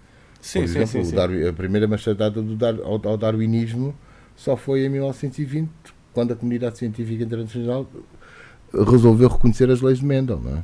Pronto, por exemplo. Ah, portanto, isso ao nível académico isso acontece. Pronto, acontece. Ah, Quanto a, a- quanto a essa questão desse historiador em concreto, que eu, não, que eu desconheço, que eu não li, mas das, das comunidades, da- das, das sociedades, digamos assim. Antigamente, Sim. Antigamente quando eu era miúdo, dizia-se das civilizações. Mas, Sim, sim, sim, sim, mas eu, pronto, eu diria das sociedades. Sociedades, epá, nós- há muita coisa que a gente não sabe. Quais são as sociedades mais antigas e que, tam- e que- e que temos para descobrir. Muita, muita, muita coisa que temos para descobrir. Sim, sim, o, que, o que às vezes acho estranho é, é essa tal, esses, tal, do- esses tais dogmas que é, ah, eu aprendi que é assim e agora vens-me dizer que é diferente. Não, não. E há muitos historiadores que não percebem que o, o trabalho e a, e a evolução tem de ser feita no conhecimento da história envolve essa parte de perceber, ah, ok, então isto que nós pensamos que era assim há 50 anos, se calhar não é bem assim. Se calhar a verdadeira evolução, eu, eu não gosto muito do termo, mas pronto, mas admitamos. Evolução no conhecimento, eu disse evolução no conhecimento. Mas se calhar uh, é o conhecimento. Mas o conhecimento tem que ser mesmo provado e tem que ser e tem que ser uh, e tem que ser, uh, digamos, demonstrado e pensado. Porque também é uma atitude que a gente vê hoje, e não é só nos historiadores, é nas pessoas em geral. Nós temos, ainda- há uma tendência muito grande, esta é a chamada questão da nova ignorância dos dias de hoje, não é? Uh, muita gente uh, que tem a tendência para uh, cruzar os braços e aceitar aquilo que lhe é vendido, sem, sem contestar. É preciso ir ler, ir ouvir as pessoas, dialogar. Cá está, ainda há bocado falávamos disso a respeito de um assunto completamente diferente, mas pronto, é preciso dialogar e compreender. Hum, portanto, eu parece-me que, que é isso. O conhecimento envolve isso, envolve, envolve, e envolve também que o conhecimento chegue a todos. Sim. E agora, uma vez que estamos a chegar ao fim, não, não, não resisto a falar do Lembra-te Angola, por exemplo. Sim, sim. Ou mesmo desta história de Angola.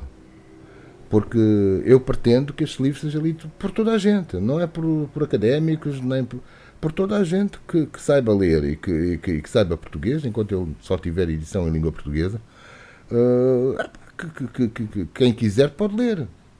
E depois julgar, depois dizer eu concordo com isto, não discordo daqui, ou então vamos, não é um livro, não pretendo que seja um livro, quer dizer, ele, ele quer ele, quer depois as- a série Lembra-te Angola, vem, advêm de, dos meus estudos, não é? Sim. Eh, E às vezes vou descobrindo coisas novas, mas seria pretencioso achar que este livro, mais científico, será a minha tese de doutoramento que está ali. Uh, uh, portanto, este, a partir da leitura deste livro e também de- agora destes episódios, destes vídeos, eu quero que as pessoas que vejam, sejam elas o que forem, vão aprofundar. Aquilo é apenas uma, uma espécie de aperitivo, não é? De, de- para que as pessoas depois vão ter o seu, o, seu, o seu conhecimento e vão pôr em causa as questões. Sim, Uh, sim, sim. Isso para mim seria melhor, porque, porque também há uma grande tendência nos nossos dias, há, há pessoas até que falam na chamada nova ignorância, não é? Que- é aquela ignorância que as pessoas são ignorantes e querem ser arrogantemente ignorantes. Não é? Sim, sim, sim. Eh, e então caem-se mesmo em, em extremismos, nomeadamente que a Terra é plana, ou por, por aí fora. Eh, o mais importante no conhecimento é isso. O conhecimento tem muito, muito, muito para ser, para ser descoberto. Isso, e o conhecimento pode ser posto em causa. A ciência pode ser Sim, posta em sim, causa. sim, sim. Mas é fundamentando. Sim, exatamente. Não é como. Ah, porque fizeram. E uns- acredito que esse historiador que estavas a falar Sim. o tenha feito, o tenha fundamentado porque é que estava a pôr em causa. Não, ele sempre fundamentou, mas ele, ele fala disso e, e que foi muito criticado por toda a comunidade de historiadores. Gozavam com ele. E quando agora, 20 anos depois dele meter o primeiro livro cá, cá fora, mais de 20, salvo erro, s- eh, referindo a, esse- a esses temas, hoje ele é que tem razão. E, e- Mas não foi não o primeiro com quem isso acontece. sim, sim, sim. ao sim. longo de milho- milhares de anos de história da humanidade que isso tem acontecido. Não é? Pois, e... mas pronto. Esperemos que, que os historiadores e todos os outras, outros setores da ciência, porque a história também acaba por ser, de certa forma, uma, uma ciência, não é? Eu penso que sim. Uh, que continuem a, a tentar evoluir, a não ficarem presos a, a paradigmas que muitas vezes são influenciados por uh, ideologias que as pessoas têm ou que estão fortes naquele momento da sociedade, uh, que impeçam de evoluir e de saber mais e de pronto, chegar mais longe a nível da informação que realmente conseguimos ter ou não. E, um, e um- uma, uma atitude a tomar perante o conhecimento que parece que é importante, isso aconteceu comigo. Eu, eu, eh, eu tornei-me, cá está, como tenho estado a dizer desde o início, eu tornei-me historiador tardiamente. Quando eu escrevia as minhas histórias em miúdo, e mesmo já mais crescido, até voltar a Angola, até aos meus 34 anos, eu já me interessava por temas históricos. Por exemplo, escrevia romance histórico, etc. Mas, e tinha boas notas em história quando andava no liceu. Sim, sim, sim. Mas eh, eu nunca encarei a história como uma paixão, encarei a história sempre como uma inquietação. Sim, E um ponto de partida que eu acho que- que nos cabe a todos, tenhamos ou não pretensões a ser historiadores, que nos cabe a todos, é. Olha cá está essa palavra tão, tão importante. Talvez das palavras mais importantes do mundo, que essa sim eu, essa sim eu ensinei aos meus filhos e tenho muito orgulho disso. Eh, Foi das primeiras coisas que eu disse ao João, à Joana e ao João, desde que eles eram pequeninos. A primeira palavra mais importante do mundo é a palavra não. Dizem-te que, que, sei lá, pode ser, até pode ser uma coisa muito certa. sim. Por exemplo, eu acabei de dizer que Portugal foi o último a, a acabar, o país europeu a acabar com a escravatura. A primeira coisa que a pessoa tem que fazer é porquê? Não. eh, Questionar, questionar. questionar. Sim, sim, sim. O questionar é o mais importante. E... Pode estar corretíssimo o que nos estão a dizer, mas temos que questionar. Dois e dois são quatro, porquê? Eu, por acaso, acho que são, sim. Eu também. Tenho que explicar porquê. Há quem ache que não, mas eu acho que são. Não, sim, isso, isso é, acho que é um dos fatores que falta mais na, na, pronto, na, sei lá, na minha geração e do Randy, é às vezes o questionar as coisas. É simplesmente veem algo e aceitam. Ah, então é assim. Seja nos grupos do WhatsApp, aquelas, aquelas correntes de notícias do grupo do, de grupos do WhatsApp que acho que é a pior fonte de notícias que alguma vez podes ter, não é? Presta-se. Agora entrávamos numa outra temática que é a Sim, temática que é- das redes sociais, não é? E do jornalismo em si, porque eu estou a dizer isto, mas depois ao mesmo Hum. tempo, cada vez mais os, os canais noticiosos são tendenciosos e ideológicos. Vê-se no, no caso dos Estados Unidos, CNN and Fox. Uma é poucas notícias e só transmitir ideologia de direita, é a outra poucas notícias e só transmitir ideologias de esquerda. É mais, passou, o jornalismo passou a ser mais de opinião do que Hum. Real jornalismo, porque no, no código deontológico não é, de- do jornalismo a primeira coisa que se aprende é jamais dás a tua opinião. Ó Rodrigo, eu acho, é? eu acho muito bem que eu acho ótimo que alguém, neste caso és tu, não é? que alguém esteja a pôr isso em causa. 100% de acordo. Mas temos de ter em conta, a meu ver, uma coisa. Isso não é novo. Sim, mas As fake news, começa-se a ver, come- começou a haver news- mais nos últimos 20 É, anos. chama- não é aquilo- novo, não. aquilo que a gente hoje chama fake news, sempre, sempre existiram. É só Mas que agora é numa escala mais- maior. Pronto, eu não estou. Repara Sim, que eu não estou a desculpar. Sim, sim, sim, sim, sim, sim. Eu não estou a justificar. Não, eu estou a claro. dizer é que temos que ir para a luta sabendo que não é novo, para, para comp- tentar compreender. Porque se não compreendermos, nem que seja o nosso adversário, aí não, não conseguimos ir longe. E, e é um esforço permanente. Agora é um bom exemplo. não é? Achas, que há, achas que há solução para isso? Para conseguir ter uma. Eu não vejo outra solução sem, que- sem tentar compreender onde é que isso vem. E é só isso, é muito. É muito isso complexo. Não Ok. vejo outra solução. É assim como As soluções- com o QAnon, né? E o QAnon. Aquelas soluções transitórias que agora vieram algumas ao de cima há umas, há umas semanas atrás, não é? Ah, Do quê? Desculpa? quando foi, acho que estivemos juntos nessa altura, quando foi esta história agora do Facebook, há, essa coisa do mês, em que, é, quer dizer, em que os Estados praticamente se demitiram, os Estados e as legis- legislações, E, e deixaram que lá o senhor do Facebook é que, é que- é que determinasse o que, é que, o que é que está certo e o que é que está errado. Mas uma pessoa, quer dizer, um insulto, um crime de, de- de difamação ou de insulto, é um crime para, por lei. Vá, que seja no Facebook ou que seja na rua ou não é, onde quer que seja. É crime, é crime. Então tem que ser provado, tem que ser denunciado, tem que haver um processo, etc, etc. Não pode ser quem está acima da. E isso cabe aos Estados, não é? Ora, Penso eu. Sim, sim. Eu, eu, eu concordo que sim, mas acho que o problema ainda maior é o facto, o facto de as redes sociais serem um monopólio gigante, porque falam, ah, o Rockefeller Ah, tinha o monopólio do Aí é tinha o monopólio do petróleo. Tinha, mas os Estados Unidos a certa altura disseram, o Sr. Rockefeller vai, vai, vai ter de se dividir em várias empresas, vão, não pode ter o monopólio todo do petróleo porque era muito poder. E o petróleo era simplesmente uma coisa que, que deu muita riqueza e foi das coisas que mais riqueza deu no século XX, se não a que mais dinheiro deu. Mas era um produto físico. Agora, quando estamos a falar de um produto como é o redes sociais, que tem a capacidade de manipular pessoas, petróleo nunca manipulou ninguém. Psicologicamente em si, como o não sei, não Não, como o produto em si. O produto em si nunca manipulou ninguém. O Facebook, produto em si, tem petróleo- capacidade para manipular o pessoas. O petróleo deu origem, e já fecho o parênteses, o petróleo deu origem a uma, a uma, a uma impostura global que é o Dubai, por exemplo. Dubai não existe. Dubai é uma impostura que foi criada Sim, sim. por causa do petróleo. Sim, mas eu Se quando o digo petróleo aqui. a- acabar, acaba o Dubai. Mas quando eu digo aqui a manipulação, é a manipulação do produto em si. O Facebook em si, a rede em si, tem capacidade para manipular milhões de pessoas em simultâneo, aí- se quiser. O petróleo em si, como podemos- material, não tinha a capacidade Mas, ó, ó, de Rodrigo, aí eu, manipular. eu estou perfeitamente aberto a que. A que E esse monopólio não é acabado. E o que- que está aí em casa são monopólios, no fundo. Quer dizer, e, e eu penso que. Eu admito perfeitamente que as redes sociais não tenham que ser monopolizadas. Eu acho perfeitamente que não. Agora, o que está. é- Quando se entra nesse ponto, eu acho que sim, que tem que haver. Não pode haver um só dono. As coisas têm que ser mais. Aí posso admitir essa. Porque essa que- perspectiva. quem é o eu, dono Para do- mim é secundário que se chame Facebook. Ah, ou que seja o outro qualquer. Agora, o importante é que divulgue. Sim. Mas depois vamos ver quem, é- quem é o, quem é o dono do WhatsApp. É o Facebook. Quem é, o dono do Instagram. E É o Facebook. E até aí estamos que eu- no campo do monopólio. Pronto. É outra. É... Quando alguém. Agora, o que eu, o que eu acho, eh, o que me parece a mim, é que as redes sociais eram inevitáveis e nós não. Olha, se vamos combater. Não, não estou a dizer que seja o teu caso, porque agora já conseguiste entrar num ponto que me parece importante, que é a ideia do monopólio. é? Sim. Mas muita gente fala, pessoas de várias idades, várias proveniências, eh, como se a culpa das fake news viesse das redes sociais. E as redes sociais, coitadinhas, não têm culpa. Elas estão.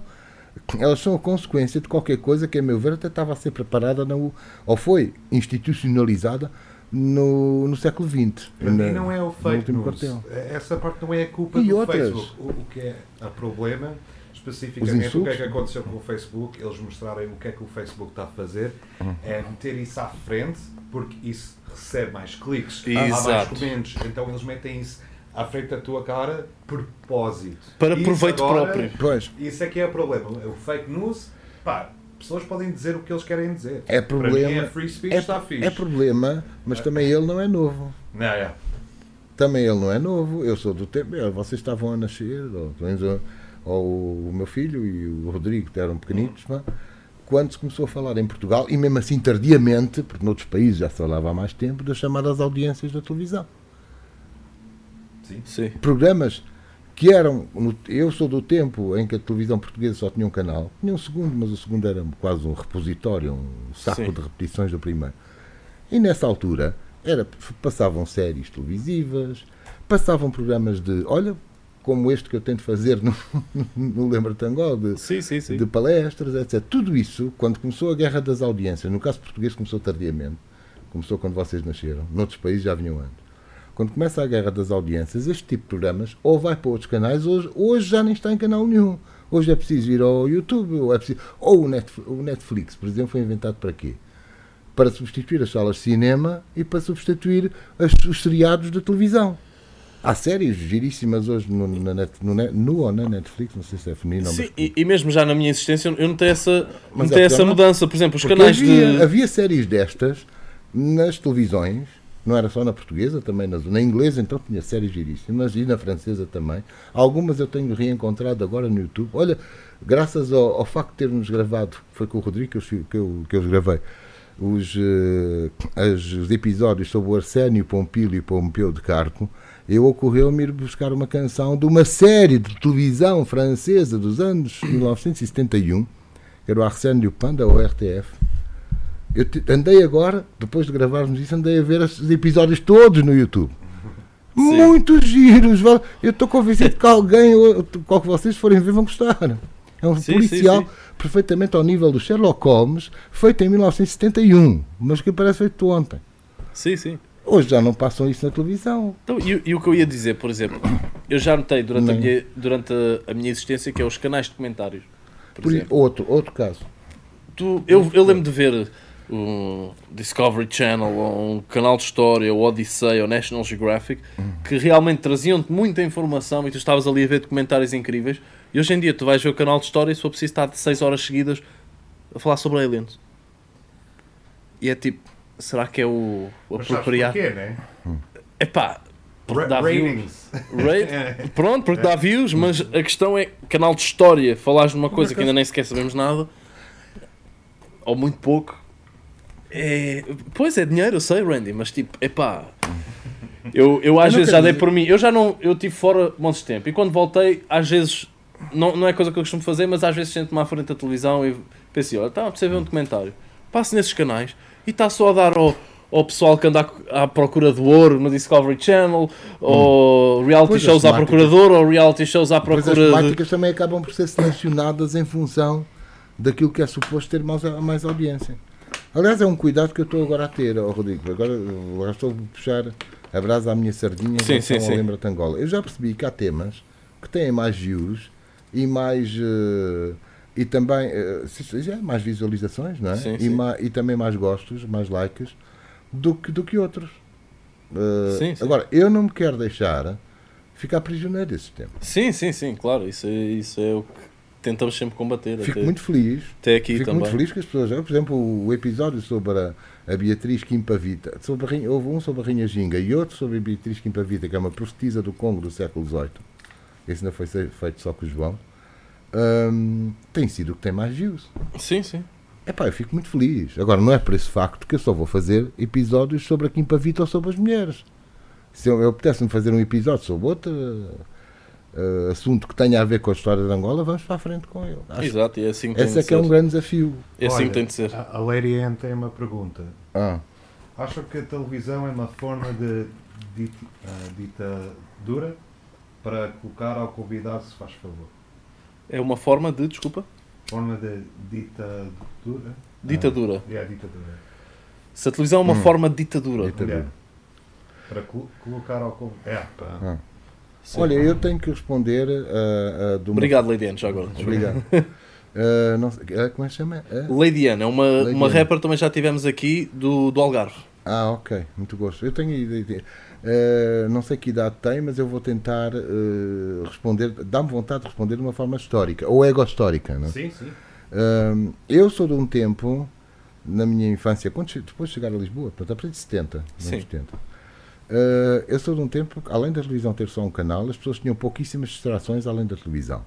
E a televisão naquela altura, uh, e eu fui alertado pela minha professora primária, Maria do Carmo Ramalho Nunes, se tiver a ouvir, uh, foi um alerta muito importante, foi vocês não fiquem escravos da televisão, para mim e para os meus colegas. Vocês, se há uma coisa que vos interessa, veem. Se não interessa, desligam o...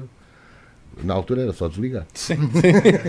Desligam E tinha-se de ir à televisão, não havia É. comandos. desligam o botão e vão ler e vão ler ou vão fazer outra coisa que queiram. Mas nem, realmente a televisão, eu notava isso a certa altura e fui crescendo com isto. Havia pessoas que ficavam escravizadas não é? Sim, sim. pela televisão e a, e a televisão tornava-se uma ditadura. E, havia, e a gente conhecia, as pessoas conheciam nos vários mais diversos domínios. Era, era na cultura e em vários, nos mais era aquilo que passava na televisão. E o mundo que a gente ia criando era só o que passava na televisão. Mais tarde, vêm, vêm as televisões privadas, vêm as, as diversas cadeias de televisão, e eu fui-me apercebendo, entretanto eu já era adulto e até já estava a ser pai de família, eu fui-me apercebendo que a ditadura, era, para usar essa expressão, era a mesma, não, não havia grande. Mesmo as pessoas tendo ah, opções de mudar de canal, é? no fundo, os canais, as pessoas estavam na mesma também, muitas, muitas. es- ai, escravizadas. Eu até me lembro dos. E que eu não, não tenho uma grande admiração pelo José Saramago. Tenho- uma admiração relativa. hum, Há, há- obras dele que eu gosto muito, outras que não. nem tanto assim. Mas, é, mas há coisas que eu tenho que concordar com o Saramago. Quando ele dizia: para que é que eu quero 20 canais de televisão? Está bem, a gente pode ter 20 ou 40 ou não sei o quê, mas muitos deles a gente não vai ver, não é? Porque acho que o importante é, é, relativamente à televisão, seja aquela do meu tempo, seja a de hoje, eu acho que nós temos é que ter uma capacidade de escolher, aprender a escolher. Sim, sim, sim. E escolher significa muitas vezes dizer não. E dizer não não é só dizer não àquilo que a gente não gosta. Muitas vezes nós temos que. A mim também me ensinaram, e foi um psicólogo que me ensinou isso quando eu tinha 15, 16 anos. Se tu fores comprar uma. vais comprar camisas a um pronto a vestir, não é? Sim. quando tens, só tens dinheiro para uma delas, o problema não é que as outras sejam feias, o problema é pôr de lado as outras também são bonitas e queres ver. hum. Sim. E eu acho que a ditadura da televisão, ou agora mais recentemente dos eh, redes sociais, ou do que é que seja, tudo depende de- basicamente é da nossa capacidade de escolher. E talvez esses meios, eh, todos eles, eh, não sejam eles os culpados disso. Os culpados é a forma como se lida com eles. Sim, sim, sim. O Rodrigo já deu um exemplo há bocado, os monopólios. Que a televisão também já os tinha. As televisões também já os tinham. Sim, sim, sim. Mas pode haver outros. Eu acho que a base está em nós. eh, como, eh, e aí, pronto, isso aí começa na educação. Seja os pais em relação aos filhos, seja os professores em relação aos alunos. Penso que a, a ditadura, a tal ditadura da, da televisão ou do, do- de outros meios, de outros mass média, sejam eles quais forem, até dos próprios jornais, Sim, cabe da. Os jornais de papel, não é? sim, sim. sim. Uh, depende muito de nós, da nossa capacidade de escolha. Eu penso isso. Eu também, também concordo. Hum. E pronto, fechamos assim com esta ideia. Obrigado. Alberto, Foi ótimo. foi um prazer mal- ter-te aqui. Nem bom. sempre concordamos, mas isso faz parte de- da interação entre seres humanos, Ainda não é? bem, mal de nós, concordássemos com tudo. Senão aí tinha, corríamos o risco de nos tornarmos, como é que é, é o exemplo desta há bocado, eh, ideológicos, não é? Eh, Tudo era ideológico, só havia uma noticiazinha, não é? O importante Exato. é realmente haver diferenças de ideias. Não é? Exato, exato. Foi um prazer ter-te aqui. Obrigado. Ficámos todos a saber Eu um pouco também. mais de, de história a vários níveis. E eu sou completamente fascinado por história, e por isso é que também te quis trazer aqui. Não, e vamos continuar a. Olha, tens tempo para mais uma pergunta? Temos Ah, temos mais uma pergunta. É. Então pronto, vamos a mais uma pergunta. Achas que Angola será um país livre? Hum, é desejável. uh, agora, Angola é um país. Isso levaria para uma longa, para uma longa conversa, mas até na sequência do que estávamos a falar, uh, se alguma coisa uh, existe que caracteriza a Angola desde todos os tempos, mesmo aqueles do século XVI e chegando a estes dois, é que Angola é alvo de interesses e é alvo de, precisamente de interesses monopolistas. Sim, por causa de petróleo, Eh, diamantes e. E, e noutros tempos foi escravo, não é? Noutros Sim, sim. tempos mais recuados. Sim. Que- os escravos que tinham importância. Olha, aí sim, podemos fazer um paralelismo com o que é hoje o petróleo, por exemplo. Ahm, hoje, e, e agora também ao coltan, portanto, que, que, que, que- e, outros, e outros minérios que só existem no continente africano e particularmente em Angola. Portanto, por vários fatores, Angola continua, vai, vai continuar a ser alvo de interesses. E isso temos que ter sempre em conta. E, portanto, é evidentemente que isso gera sempre regimes políticos que, mesmo que na sua fachada sejam democracias, eh, acabam sempre por ter eh, elementos eh, autoritários. E, eh, e agora, não, também não sou, também não sou eh, pessimista. É perfeitamente viável também e os fato- o, o facto da Angola a tendência ser e basta lá ir há sempre reminiscências agora muito menos do que há do que há 20 anos mas há sempre reminiscências de, de, de, de uma autocracia de um regime ditatorial muito menos repito do que era há 20 anos então há 30 nem se fala mas ainda há olha eu falo de- aproveito para homenagear um youtuber angolano que é o o, eh, o jovem que faz uma série de YouTube chamada Vlogs do Primata, que eu recomendo que, ve- que vejam. Ele anda, eh, ele chama-se é o Tavares. O Tavares anda, é um jovem de 30 anos, por aí, que anda por Angola, por toda a Angola, com drones e com máquinas, e que mostra realmente como é Angola, a, verdade, a real É, Angola. É. Mas ainda ontem eu vi um vídeo dele em que ele foi ao Luena, a antiga Vila Luso, que é uma, uma cidade que se fala pouquíssimo. Eu fiquei impressionado com a, com a qualidade de vida das poucas pessoas que vivem no Luena, mas na rua. Qualidade e não qualidade. No entanto, ainda assim, houve lá zonas da cidade em que as autoridades não o deixaram filmar. E ele próprio disse: isto é um resquício da, da ditadura. Não é? Sim. Mas aproveito, ainda bem que, que, que me foi colocada esta questão, que apro- aproveito para fazer publicidade, que não é meu, eu nem conheço pessoalmente Shout o, out. o Tavares, mas a a- a- as redes sociais têm, eh, tam- nomeadamente o YouTube, mas não só, têm ajudado os angolanos a exprimir-se, a expressar-se, o país, as pessoas que lá estão e que, e que- e que as televisões não traziam antigamente. Sim, sim, sim. Uh, e agora no YouTube nós vemos coisas muito interessantes, Ah, experiências sim, sim. interessantes de jovens, de Sem pessoas dúvida. da nova geração. E que mostram o que é verdadeiramente o país real. Quem é que vive nos bairros, etc. Sim, sim, isso, isso é importante. Dia a Isso é dia. muito importante. Penso que é, é- Obrigado pela pergunta, porque permitiu-me falar nisto. Sim, sim. Temos mais alguma pergunta, Randy? Acho que não, acho que não. Então, olha, Muito obrigado. obrigado a todos que estiveram a ver. Hum. Quem estiver a ver isto no, no YouTube, espero que tenham gostado. Uhum. E no Spotify também, e iTunes e tudo. Há muitas plataformas, né? Uh, Alberto, mais uma vez, muito, obrigado. por teres vindo. ambos. Muito E, obrigado. eh, Randy, obrigado por teres vindo, mas também estás cá sempre. e estamos sempre Estou juntos. gozar. Estou sempre aqui. Eu dormo aqui e tudo. Yeah, o Randy, vocês não sabem, mas o Randy tipo, nem sai daqui. Nós agora gravamos duas em duas semanas, não é? Yeah, E o Randy fica aqui duas semanas. Aqui a ter certeza está tudo a funcionar como deve ser. Obrigado ao Randy, ao, ao Rodrigo e a todos os que me ouviram e que me, espero eu, que, continue, que nos ouçam quando, quando esta emissão for Sim, sim. para o YouTube. Não? é? Exato. Adeus a todos. É o fim do episódio. Fiquem bem. Isso.